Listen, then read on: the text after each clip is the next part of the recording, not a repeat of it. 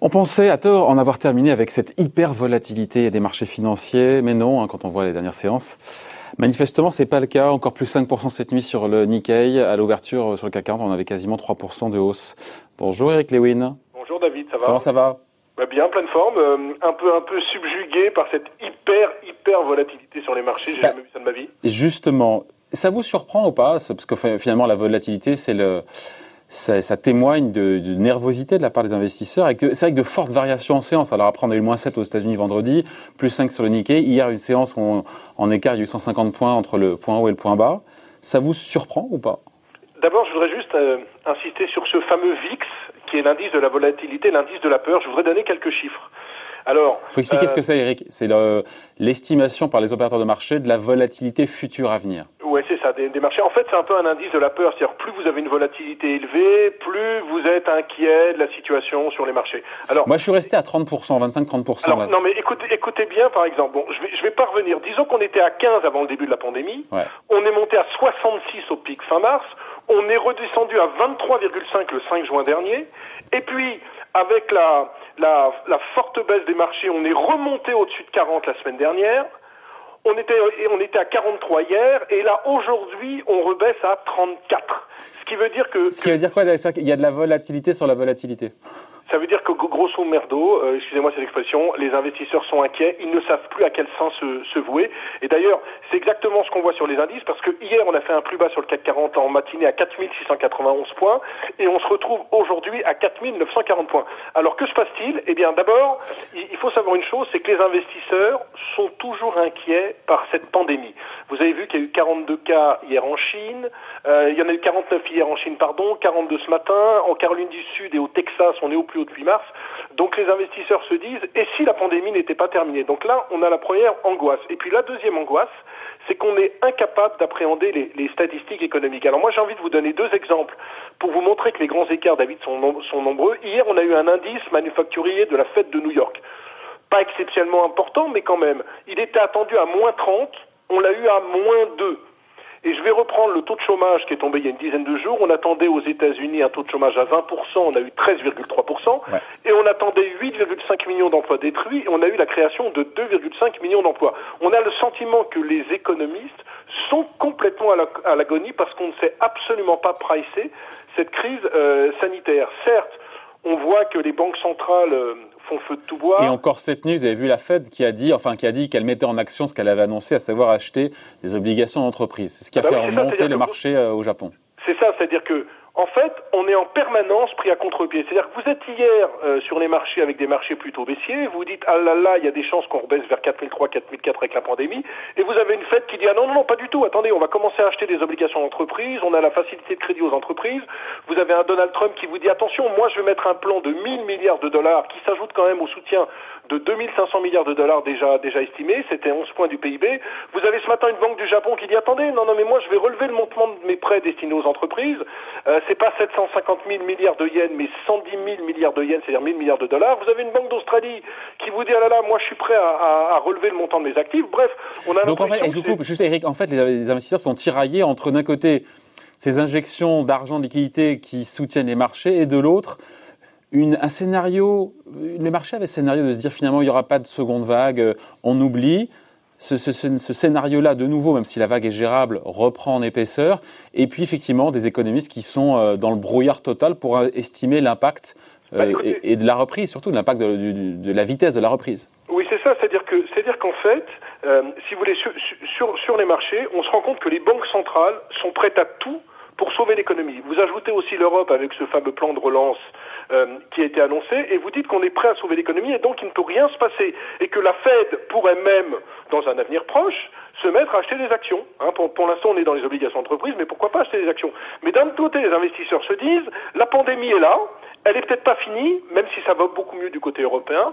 Et surtout, on ne sait pas du tout, du tout sur quel scénario économique euh, danser, parce que la, la reprise en V, euh, on n'en est pas sûr du tout. Certes, Jérôme Powell l'a largement douché, hein, cette reprise en V aux États-Unis. hein. c'est vrai qu'en Chine, par exemple, j'ai regardé les derniers chiffres de, en Chine pour préparer cette émission. Vous avez une production industrielle qui a augmenté de 4,4% en mai contre 3,9 en avril. Vous avez des ventes de détail qui n'ont baissé que de 2,8% en mai, après une baisse de 7,5% en, en avril. L'activité dans les services était moins 4,5 en avril, c'est plus 1% dans les services en mai. Donc c'est mieux que prévu, c'est mieux, mais c'est pas quand même une reprise en V. Et comme en plus de ça, vous avez des marchés actions qui sont assez chers, puisque le PE sur le S&P 500 est à 21 et sur l'Eurostox on est à 18, eh bien vous avez en permanence un balancier, c'est-à-dire que vous vous dites les banques centrales sont là, vous vous dites qu'il y a beaucoup de liquidités. On a vu par exemple que les, c'est un chiffre qui est assez intéressant que je vais vous donner. On a vu que les liquidités reviennent euh, sur les marchés actions. Il y a eu 13 milliards de souscriptions dans les fonds actions la semaine dernière. Il y avait eu 6,2 milliards la semaine d'avant. Donc en, en, en, deux semaines dans le monde, il y a eu 20 milliards dans les fonds actions. Donc on se rend compte que les marchés ont tout pour monter, hein, actions des banques centrales, mais on est interloqué par la reprise économique. On ne sait pas du tout où on va. Et donc c'est pour ça qu'on assiste à des séances. Vous vous réveillez le matin avec moins 3, vous dites la séance est finie vous transpirez comme un fou, et le soir vous levez à plus 2, et, on peut avoir la même chose dans le sens inverse.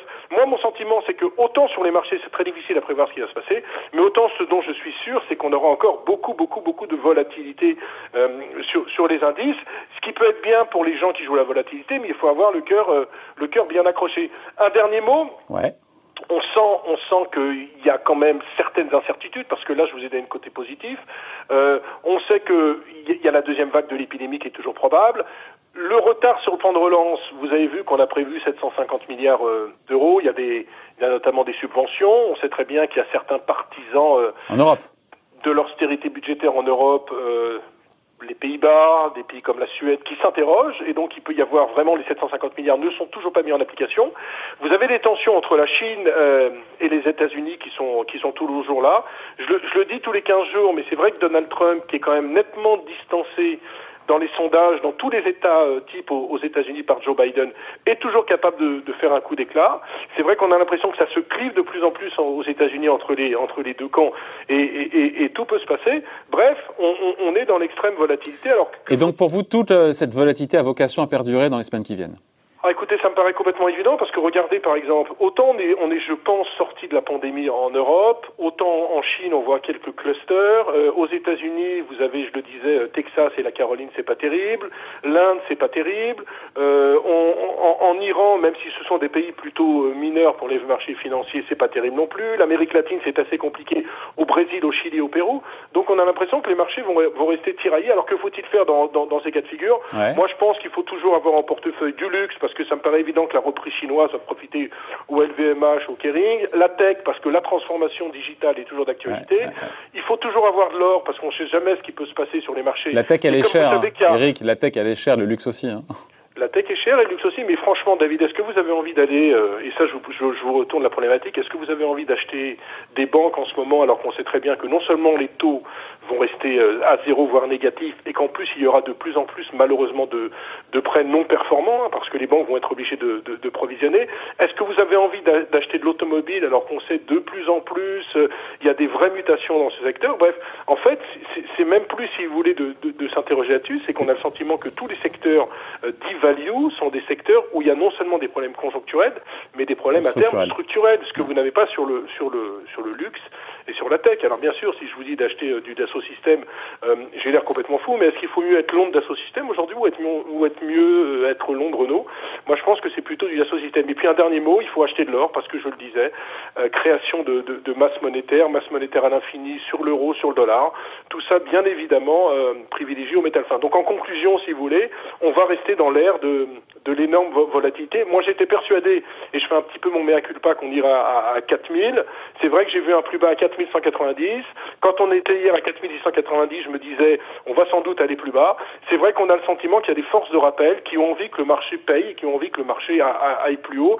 Alors c'est évident, et je finis par un motif d'espoir, que si sur la pandémie ça se calme un petit peu, et si on a vraiment une vraie amélioration sur le plan économique, des marchés sont parés pour aller, euh, pour aller plus haut. Et, et je me pour ça, il faudrait qu'il y ait des bonnes nouvelles, Eric, il faut qu'il y ait des bonnes nouvelles, parce que beaucoup de bonnes nouvelles sont déjà largement intégrées par les marchés.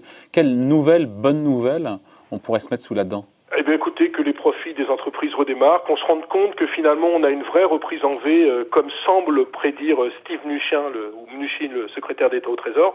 Si on est dans cette euh, dans cette logique-là. Il, il faudrait pas beaucoup. Hein.